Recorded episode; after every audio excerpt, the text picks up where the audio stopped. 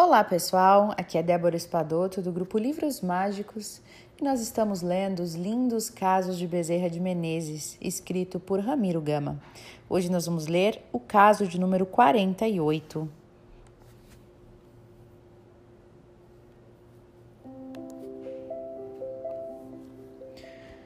Em sessão permanente. Casos idênticos contamos aos nossos alunos. Com eles enchemos de luz e de ternura os corações dos moços que todos quanto conosco conviviam.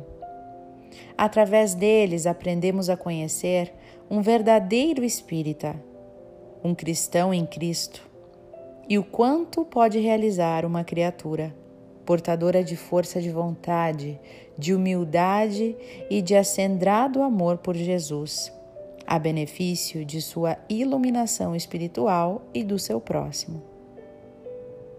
Bezerra de Menezes não fundara hospitais, nem escolas, nem asilos, nem albergues, nem farmácias, mas ele sozinho, por si mesmo, era tudo isso.